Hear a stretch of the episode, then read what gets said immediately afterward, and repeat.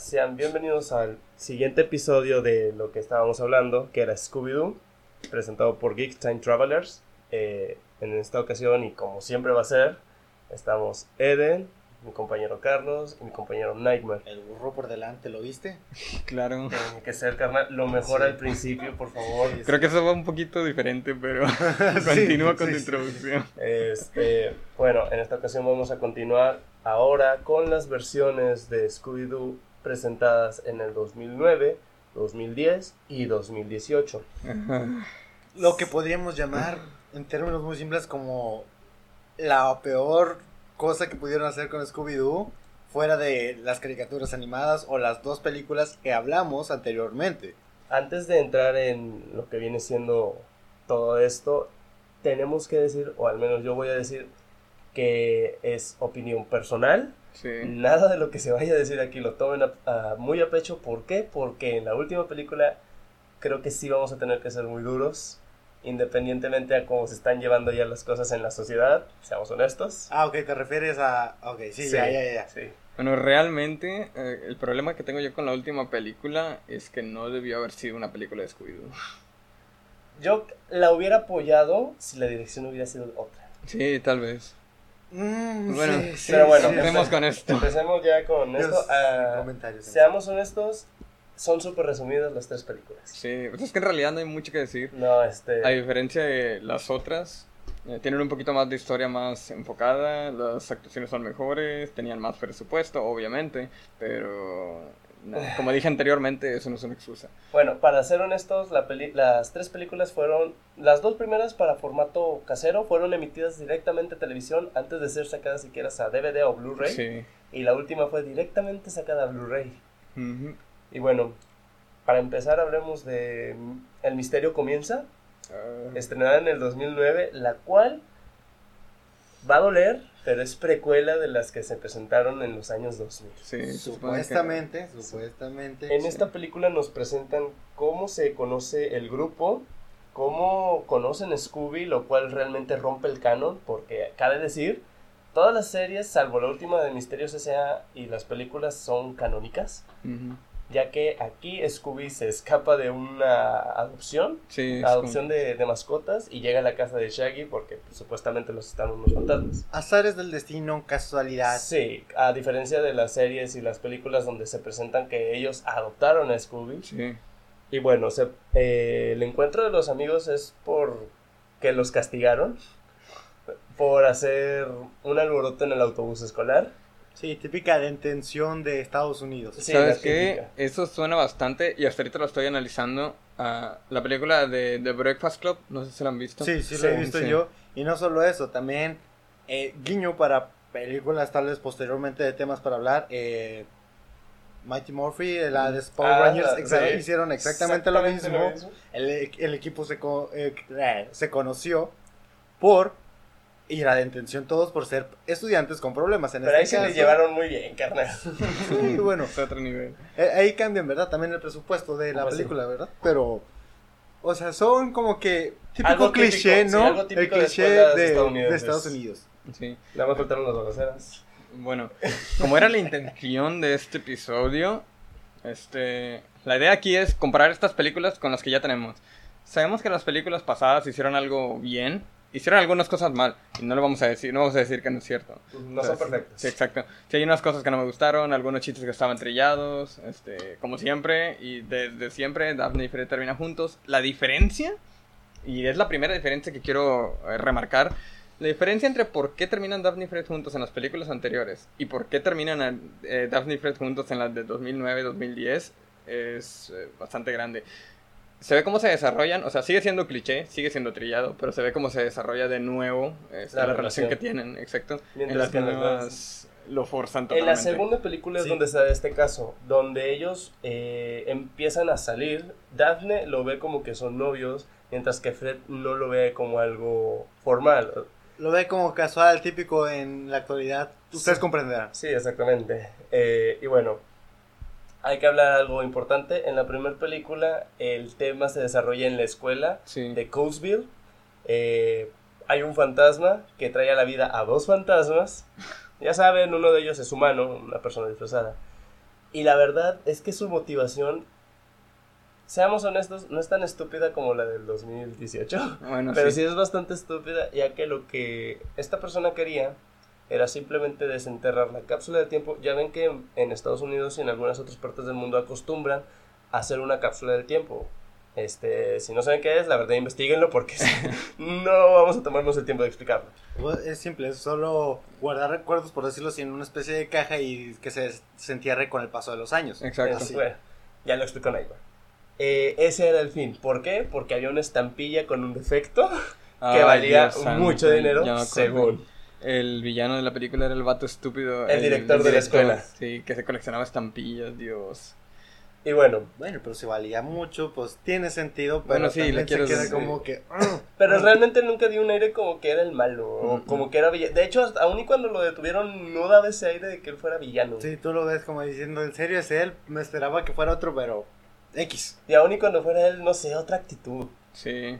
Pero bueno, la segunda película se desarrolla en un club campestre, ya que los chicos tienen que pagar un granero que quemaron cuando estaban resolviendo otro misterio. Y al llegar aquí, este pasa algo que es guiño a la caricatura de Misterios S.A. Como ustedes sabrán, en esta caricatura, Vilma y Shaggy tienen una relación. Mientras que en esta película Shaggy se siente atraído. Siempre ha sido así. En otras caricaturas siempre se ha visto que entre ellos dos hay una especie de química. Nunca se llevó a cabo, como fue en Misterios S.A. También otra cosa que en esta película hay un espíritu de bruja, el cual es real, y posee a Vilma, la cual hace adicta. Si se dan cuenta que hay una alusión a las drogas? Sí. Porque en esta película hay una especie de piedras que supuestamente es lo que trae a la vida a la, a la bruja y de las cuales Vilma está obsesionada con conseguir. O sea, alusiones al crack, no sé, yo lo vi así en el, en el momento donde Bueno, salieron piedras y... Piedra, sí, Cada sí, quien sí, ve las cosas como quiera. ¿O lo ves de otra manera? Bueno, podría ser. Planteándolo en ese punto, tiene, tiene sentido, pero bueno, pensando que los creadores de la película no tenían esa fi- ese afán o ese sentido de hacer las cosas, pues sí se ve un poco extraño, también se ve predecible algunas cosas. No niego que en las anteriores no estuvieran, pero esto era más a notar. Se veía demasiado infantil la película. Aun y cuando sean infantiles, esto sí se veía súper infantil. Al igual, dejando de hablar que se me hacía extraño ver un Fred con cabello negro. Bueno, eso es otro dato Y, y curioso. si tiene, y si tiene este, según relación con lo anterior, Ujú. es como que Quiere entonces decir que se, se lo- se pintó y ni era güero artificial. Hay algo o ¿Cómo está eso? bien eh, que me, como que me saca de onda un buen. El vato que le hace de Fred es el hermano de Stephen Amell, que es el actor de Arrow. Es como que viene de una familia de una persona que ya actúa. El actor de Arrow es muy bueno. Bueno, a mi parecer, supongo que Sí, es personas actor. diferentes van a tener Pues, opiniones pues, diferentes. obviamente que aunque no, con que sean hermanos no significa Sí. que va a tener Sí, el mismo talento que exactamente. su hermano también. Eso sí. Pero, no quita y pone que le puedes decir, oye, ayúdame con esto. ¿Cómo crees que pueda actuar esto? Ah, Pero, pero como quiera me parece que lo he visto en otras películas y no actuaba tan mal como en esa película. Quiere decir que sigue siendo la dirección. Sí, tal vez. Y no tanto la dirección. Bueno, hablando de actores y comparando actores de las películas de actuales, bueno, del 2009 y 2010 con las películas del 2002 o del 2000, el actor de Shaggy, güey. Dios No, no, santo. no, no. Na- Nadie, va, nadie va a ser un Dios Shaggy como el primero. No, realmente, o sea, como ya les había dicho, yo no recordaba con tanto cariño las películas del 2000, las recordaba como algo que me entretenía como niño, Pero pero, con esto. exactamente. Con esto. Pero no las recordaba como que, ah, son las mejores y todo esto, y las mejores películas de Scooby-Doo que Pero, existen. no, ya cuando ves el contraste entiendes Pero por qué todos decimos eso. Yo las vi en inglés, eh, las películas del 2010, del 2009 y la del 2018.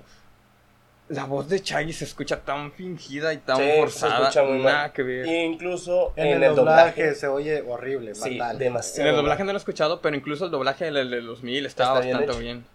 Pero esta no, esta realmente se ve que está muy mal hecha. La, Sí. la voz de los otros actores se escucha muy bien. El actor anterior se escuchaba muy bien, incluso la traducción o el doblaje, por así decirlo. Estaba muy bien sí, hecho. Estaba muy bien hecho, se escuchaba muy bien. El actor de reciente no se escucha nada. Se escucha como si todo el tiempo estuviera fingiendo la voz. Los actores de Scooby realmente siempre me son irrelevantes. Sí se escuchaba mejor el del 2000, el del 2009, 2010 no se escuchaba tan mal. Era un poquito fastidioso nada más. Sí, pero, Pero, así es su Sí, personaje. exacto. Fuera de eso, seguía siendo un Scooby, es un perro que es despreocupado, es un poquito tonto. Ahora, ah, ya que tocaste el tema de Scooby, este Scooby Bueno, sí se ve más falso que el otro. Se ve el CGI a morir. Bueno, sean- siendo justos como habíamos mencionado, muchísimo menos presupuesto, güey. Pues sí, pero tan siquiera ponle cariño al personaje de la película. Dale amor, dale cariño. No me lo hagas al ahí se va. Eso, y miren que lo voy a decir porque nosotros somos estudiantes, está, parece hecho por estudiantes. Es que realmente fue una película sacada directamente a Cartoon Network y lo único que querían era tener algo con que entretener y algo con que jalar gente. Pues sí, Supongo que para la generación de, de- de esos tiempos. Sí. Pero sin embargo, sí, al menos tenle amor al arte y Sí. haznos eh, creíble la historia. Al menos ponnos un perro que hable naturalmente. Ya si es cartoon, Nickelodeon, puedes poner un perro y fingir que hable. Sí, Ya. ya sé. Bueno, eso hubiera sido un poquito más difícil porque tienes que tener un perro entrenado. y Yo creo que sale, por más estúpido que suene, yo creo que sale más barato animar un perro que entrenar a uno o pagar por un perro entrenado. Puede ser, puede ser. Y bueno, ah, ahora sí, entrando a la segunda película, eh, el final es bastante cliché, ya que por fuerza voluntad de Vilma se libera del espíritu de la bruja, y es cuando Shaggy le dice todos sus sentimientos, y ella pues le dice que lo bese, a lo, guay, ¿no?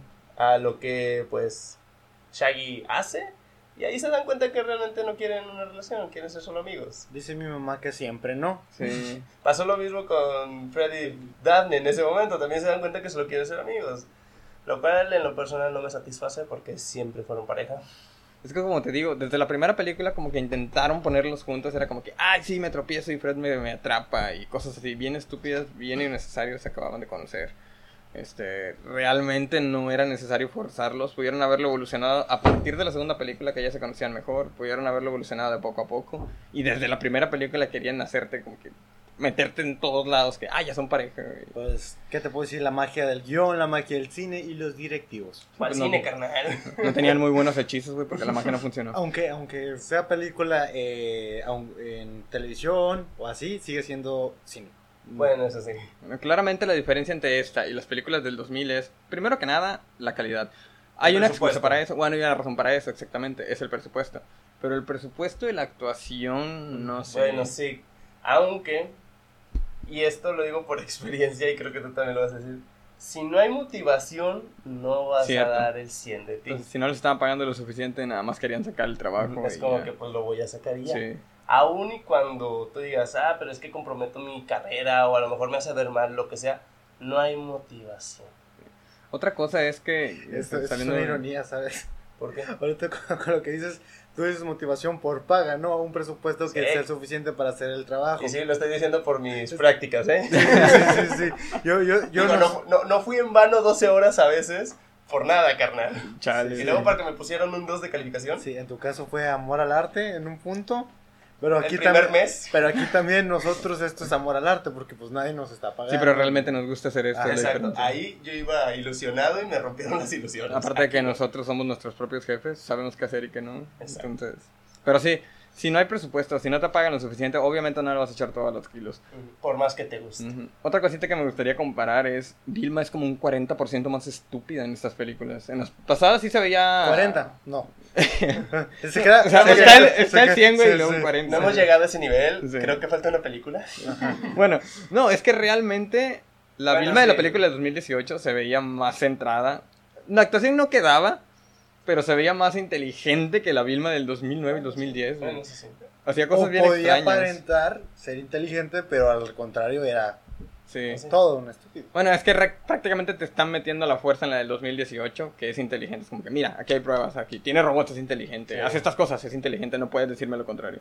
Bueno, En las del 2009-2010 actuaba medio raro. Sí sabemos que Vilma siempre ha sido un poquito... Freak. Mira, Exacto, solo, solo lo voy a extraña hacer al momento de ahorita. actuar. O, o la gente tal vez no entienda, pero lo voy a hacer ahorita y tú me vas a entender si esto es inteligente. Sí, sí, sí. Bueno, eso sí. Bueno, más adelante vamos a hablar de eso. Ajá. Pero sí, la diferencia entre esa Vilma, la pasada y esta, es que sí, Vilma siempre ha sido un poquito. Sí, siempre se ha sentido un poquito incómoda con interacciones sociales, pero Sí. exageraron. Pues sí, la verdad sí. Y hablando de Vilmas, ¿quién quiere empezar? ¿Con la buena? ¿El, el broche de cierre? Pues vamos ustedes, denle. El oro. Bueno, a diferencia. Y bueno, sí vamos a hacer una pequeña diferencia. Ahora Esta sí salió- viene lo bueno. Sí, Este salió Blu-ray, los efectos y las cosas eran un poquito mejores que los que salieron directamente a la Pues sí, televisión. eso sí. voy a abrir un paréntesis en esto nada más para decir que aquí van a ver tres opiniones. Una muy analítica para ver lo bueno y lo malo, Sí. que va a ser Carlos. Alguien que va a atacar a morir, que va a ser Eden. Y yo posiblemente esté ni un lado ni otro, me voy a quedar neutral para ver qué tal, pero todo Sí, es... Todos tenemos una opinión un poquito diferente de la película, pero sí concordamos en ciertas Y cosas. nadie se lo tome a pecho. Sí. Que este, hay que dejar bien en claro que son nuestras opiniones. Van a diferir con la de cualquier otra persona. Bueno, empezando con lo del presupuesto, tenían más presupuesto y Sí, se nota. Se notó. Eh, estaban mejor hechas unas cuantas cosas, algunos efectos fueron hechos con efectos prácticos, o sea que si algo se estaba quemando realmente lo pusieron en llamas o cositas así. Como lo de la batería. Ándale. Y otras cosas como los, los láseres. Este, Sí. este, no, no, no merecían tanto. no. Creo que esa escena salió sobrando, la verdad. Sí, realmente. Y esta película está plagada de escenas que salen sobrando. Ey, demasiado. Bueno, ya que estábamos hablando de Vilma, y para empezar con esto de una vez y acabar con rápido, tan rápido como podamos con ello. Esta película se enfoca en Daphne y Velma. Ya se conocían desde que empezó la película, eran amigas por internet o algo por el estilo, si no me equivoco. Este, y resulta que la familia de Daphne, como se movía mucho, resultó moverse a la, a la ciudad de Velma. Y fueron a la misma escuela, pero Vilma estaba investigando algo que estaba sucediendo. Esta y- película se enfoca mucho en la tecnología. Sí, Aquí no hay algo sobrenatural como tal. Se enfoca más en la adicción realmente por el celular. Sí, Porque eh, en esta escuela donde ellas asisten, eh, la patrocina una empresa, no recuerdo bien el nombre ahorita. no, yo tampoco, pero es una especie de sí, tecnología. el caso es que cuando un alumno ingresa a esta escuela, te dan un celular. Yo sí hubiera entrado, la verdad, digo. Bueno, es un celular gratis, güey. Ni Exacto. siquiera sé si te sales o te expulsan, te puedes quedar con el teléfono. Yo creo que sí. Sí, Lo jalo, único, lo único que hace es que el sistema operativo deje de funcionar porque el celular está enfocado a un ranking Sí. Que ese celular almacena tus calificaciones, tus puntajes, qué tan bien vas, qué tan mal vas, Sí. para ser el primero o el último de la escuela. Prácticamente te van a competir con otros y te hacen ver como que, mira, este ranking es lo más importante. Si no estás en el top, no vales nada para Ujú. nosotros. Obviamente te lo decimos subjetivamente, no es nada directo. Por alguna sí. razón, esta Vilma no quiere estar ahí, Sí. lo cual se me hace muy raro porque siempre se presentó a Vilma como alguien competitiva que quería... No, no quería tener interacción, interacción social, pero sí quería ser súper reconocida. O sea, siempre. retos, Sí. información. Pero ahí mismo te dicen por qué. Era como que ella ya estaba investigando qué estaba pasando Pues con sí. los alumnos que estaban en los primeros lugares. Y para no meterse en riesgos, ella se fue hasta el final del ranking. Pues sí, para sí. investigar desde abajo, así no le van a... Bueno, el punto aquí es que, yéndonos de nuevo a esa, este, la historia va, o bueno, el misterio de esta película va, de que los alumnos que estaban en el top del ranking empezaban a actuar extraño, bueno, desaparecían, reaparecían y comenzaban a actuar extraño. Es, como en la primera Sí, película de es Scooby-Doo, justo lo que estaba pensando. este, salvo que en esa actuaban como que muy correctos o muy agresivos, aquí actúan muy estúpidos. Sí, como que si les hubieran quitado la inteligencia, por así decirlo. Exactamente. Que es técnicamente lo que dicen que estaban haciendo. Así es como escuchar a nosotros tres ahorita hablando normal y después de venir y decir, hola, mi mamá dice, y Sí, ya valió todo. así. Es como que... ah, y repetí nada más como una palabra, como que Sí. estoy bien, estoy bien, estoy bien. O Y- alguna otra frase. Sí, y se supone que era como que, ah, era bastante notorio, pero Claro. nadie decía nada. Como que todos seguían queriendo estar en el top del ranking. Bueno, la película se basa en esto. Realmente, la planteación de la historia, de la- o sea, de la historia base, no está del todo descabellada. Sobre cómo la ejecutar. Exactamente, es la ejecución. Y hasta eso, y como Eden mencionaba, bueno, me mencionaba fuera del micrófono antes, las actrices que están en la película ni siquiera son, tienen como que Tienen historial de películas en La Disney. que hace el papel de Daphne actúa desde el 2011 en una serie de Disney Channel, mientras que la que hace el papel de Vilma viene actuando desde las películas de Descendiente. Sí. Entonces ya tenían un historial de actuación. Obviamente no son como que, ah, las mejores películas del mundo, pero en sus películas y en esos papeles no estaban tan mal. Destacan. Sí, destacan. Y en la película se notaba como que de perdido le estaban tratando de echar ganas al- Ah, a la sí. actuación, Pero a creo su que trabajo. realmente no era muy... No podían hacer mucho. Quizás la dirección o los directivos les decían, no, es que tienes que hacer esto y pues ahí ya no puedes competir. Sí. Bueno, en términos simples, eh, la película no es mala fuera de un contexto que si lo hubieras tomado como Daphne Vilma, película independiente, aparte sin meter temática de Scooby-Doo. Exactamente, es la conclusión a la que llegamos y es en lo que concordamos todos. La película hubiera sido buena si le hubiera sacado la temática de Scooby-Doo, hubieras puesto a dos chicas resolviendo un misterio X en una eh, preparatoria, pero lo forzaron técnicamente. Metieron dos personajes que ya conocíamos. Sí. Y bueno, ahora sí, hay que hablar del misterio, decirlo. Resulta que el creador de esta universidad no existe. Ah, sí. No, no es universidad, es, Es prepa, un- ¿no? sí, O es sea, una preparatoria es o algo por el estilo. El creador de esta escuela Sí, Campus, pues. Sí. no existe. Fue creado holográficamente por un estudiante. Ah, sí. Este estudiante ni siquiera era un adolescente, ya era una adulta. Creo que dijo que tenía 25 años. Sí, como que... Solo que por su estatura y porque se maquillaba y eso no parecía. Hello. Bueno, sí, aquí, Bueno, yo no me maquillo, pero... este, aquí Carlos no parece de 25. bueno, Y es estudiante. y es Sí, estudiante. Pero eso me llevó a un brote psicótico de secuestrar alumnos, quitarles su inteligencia, Para ser el primer lugar en un ranking, sí, ¿verdad? Bueno, tampoco es que tengas esa habilidad. Bueno, obviamente no. Bueno, este, ya que descubren la quién era el creador o el quién les estaba lavando el cerebro, porque de hecho sí, sí, Sí, una máquina estaba que lavaba el Sí, sí, sí. cerebro. Los atrapan como en un tubo de ensayo gigante y los, o sea, los absorben, los meten por un casillero en la escuela. Ese casillero los lleva a un pasillo y ese pasillo los lleva a un tubo y ese tubo los lleva a la compañía que es la que representa la escuela. Y bueno, ustedes dirán, ¿por qué hacían esto? Bueno, porque la creadora de todo esto ya no tenía ideas originales. Así que, ¿qué hacía? Seleccionaba a los alumnos que eran más inteligentes o que destacaban más. ¿Por qué? Porque tenían ideas innovadoras y les quitaba esas ideas. Porque, pues, porque vas a contratarlos, ¿verdad? No, es más fácil, claro que no. Sí, Mejor no. construye una máquina que les saque toda la Que es información. más caro Sí, que por pagar, cierto. ¿verdad? Y es Sí, más o sea, complicado e ilegal que contratarlos. Exactamente. Chingue su madre la lógica. Y bueno, y hasta eso, se me hizo muy curioso el hecho de que ya le llamamos a, a las autoridades y ya están aquí. Me hubiera salido con la mía si no fuera por ustedes. A ver, esta es una empresa gigante que tú controlas en el último piso con solamente dos jóvenes. Sí. No puedes y ningún perro. Y digo, tienes robots que disparan láser. Ay, Dios, ah, bueno, no, pero sí. ya, ya comprobamos, ¿verdad? Que los Sí. láser los puedes parar con un manotazo y se Dios caen. santo. Otra de las cosas que no nos gustó a ninguno de la película es que hay escenas forzadas y bromas muy malas y lógica muy estúpida.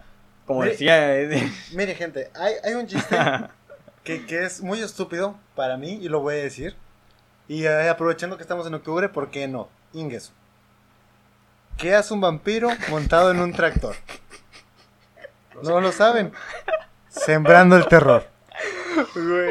Mira, como, como, como ven, estos dos par de inútiles se están riendo y partiéndose. No nos ven, nos escuchan. Bueno, como escuchan, estos dos se ríen por un chiste así tan absurdo. Bueno, así de absurdo fueron la mayoría de las películas, pero en esta escena en especial, No, esa ese, no no, no, por eso, en esa escena en especial, este chiste que acabo de contar, a pesar de que es malísimo, es mejor Sí, y más gracioso que eso. Sí. realmente. Dejándonos de rodeos. Hay una escena en la que, porque pues obviamente es bien fácil hacer robots eh, que disparan láser. Exacto. Bueno, al parecer no lo es porque no fueron efectivos. Hay una escena en la que Velma se queda a pelear con unos robots que disparan láseres y hace como si estuviera haciendo karate chops. Porque según ella sabe artes marciales. O sea, un karate chop es un golpe de karate con la mano plana. Como lo que hace Boss Lightyear en las películas. de. Exactamente, eso. Imagínate una persona haciendo golpes de karate a los láseres y los parte. Los deja en el suelo. Sí. Es literal como si hubieras cortado con Photoshop y lo hubieras arrastrado cada vez que ella pasaba su mano por ellos. Sería Básicamente, horrible. Vilma sería el, la emperatriz del universo en el universo de Star Wars. Porque Sí. ni un lightsaber le- la pararía. O tienes un lightsaber, déjame lo corto por la mitad con mi mano.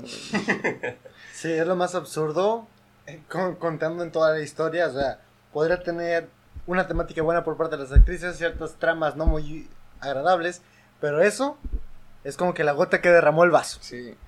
y bueno, ya para terminar, porque tenemos el tiempo contado, amigos, sí, sí. Este, hay que decir bien. Las películas del 2010 no son buenas. No, por favor. no. pero son rescatables. Quizás para un domingo en la tarde que no tengas nada que hacer, que digas, ya hice mis tareas para el lunes, que sabemos que no va a pasar. pero se salvan. ¿Quién sabe? Bueno, sí. se salvan. Las películas del año 2000 son realmente buenas. Son clichés y Sí, son- fueron cositas. hechas para vender, pero es por lo mismo que son buenas, porque fueron hechas para vender, no simplemente para atraer público y hacer ruido. Y la película del 2018 realmente no era necesaria, o tal vez no era necesaria para Scooby-Doo. Exacto. Quizás para una película, para, no sé, cualquier persona, cualquier público, que no esté buscando una película de Scooby-Doo. Porque aquí la cosa es, en cuanto a efectos en actuación y algunas cositas, la del 2018 hubiera sido buena si no estuviéramos compitiendo con películas de Scooby-Doo. El problema aquí es que tienes a las películas del 2002 y del 2000 compitiendo con estas otras dos Pues franquicias. sí, Y la del 2009 de perdido... se salva un poquito. Es que se quedan en la temática. Lo hacen mal, pero se quedan dentro de la temática y siguen explotando las, Sí. las cosas trilladas de la serie vieja. La del 2018 no, se No sale lo hace. totalmente. Quiere, quiere innovar Sí. algo que no necesita innovar. Pero también saca todo fuera de contexto a lo que ya estaba establecido Sí. por una base. Y todavía es, todo eso es producido por mujeres, ¿no? Sí. Bueno, aquí el pro- Entonces, y ese ni siquiera es- fue el problema eso. O sea, hubieras dicho, ah, eso que el problema fueron las actrices, el No. problema es que son mujeres y lo forzaron. Nada que ver, güey. O sea, como habíamos dicho antes, son buenas actrices, las interactuaban bien entre ellas, las hubieran puesto en otra película, por favor. Ya lo habíamos mencionado y Eden ya lo había mencionado. El problema aquí fue la dirección y el guion. Mucho, la verdad. Ahí es cuando tú te das cuenta que lo único que hicieron con la película fue sacarle ya. O sea, Sí, no, les importó el material, no les importó cómo quedara. Simplemente querían que- sacarlo. Exacto. Tengo una idea, vamos a hacerla. Si pega bien, si no, también. ¿Y Hasta incluso dónde? siento que se colgaron por la necesidad de las jóvenes actuales de querer repre- verse representadas en algo. Es como que, ah, mira, este, vamos a sacar algo en la que salgan nada más las dos actrices, vas a jalar un chingo de niños, güey. Los dos personajes. Vas a jalar un chingo de mujeres, sí. Sí. Como que, Y no lo hicieron. había mejores maneras de hacerlo. Si querías hacer eso, sí se pudo haber hecho. O sea, sí pudiste haber contado una historia de Daphne y Vilma, pero esa no era la manera Yo de no hacerlo. hubiera contado una historia de Daphne y Vilma en la escuela. Yo lo hubiera contado solas en un viaje, no sé, por X o Y razón. Tenían que ir a un lugar Aparte, donde no, fuera del equipo. donde no podían entrar hombres y ellas resolvieron todo un misterio y bien planteado. Aparte, muchas veces en, en las caricaturas, en las películas animadas viejas y en otras series animadas, los separaban, seguidos los separaban. Eran Shaggy y Scooby, o Shaggy, Scooby y Scrappy, o Velma y Scooby y Shaggy, cosas así. O sea, Realmente no era tan extraño que separaran al grupo y que trabajaran Y por su cuenta. bien. Ajá. Y bueno, en lo personal, yo me quedo con las del 2000 y la primera del 2009. En lo personal. ¿Qué piensas tú? Yo me quedo con las dos primeritas y no más. Eh, concuerdo. Yo me quedo con las dos primeras. Las dos primeras, si quieres ver una película live action de Scooby-Doo, las dos primeras son lo mejorcito que te vas a encontrar. Scooby-Doo y Las otras Scooby-Doo dos- monstruos sueltos. La primera del 2009 a mí no me gustó, pero porque yo tengo un- una maldición en contra de Shaggy, porque la voz se escucha súper fingida. La del 2018, si no conoces Scooby-Doo, míratela. Sí, si no conoces nada de este tema, ningún personaje, Sí. disfrútala. También tiene sus cositas de que, o sea, incluso si la sacaras del contexto de Scooby-Doo, la dirección sigue siendo mala, porque, pero como dijimos, el chiste de los láseres es una basura. Pero... Sigue este, siendo sí, pasable exacto. a cierto punto. Mira, yo la recomiendo ver solo y cuando digas, no, pues ya vi todo lo que está en Netflix, ya me vi todo lo que está en, no sé, Cinepolis Click y cualquier otra aplicación de streaming que tengas y digas, ya no tengo nada que ver, mírala. Sí, la verdad, sí. Si lo soy sincero, yo las vi por puro morbo. Y porque tenía te que platiqué, verla, sí. Y porque tenía que verlo para hablar de ella Pues aquí. sí, eso sí. Y bueno, eh, esta fue nuestra opinión.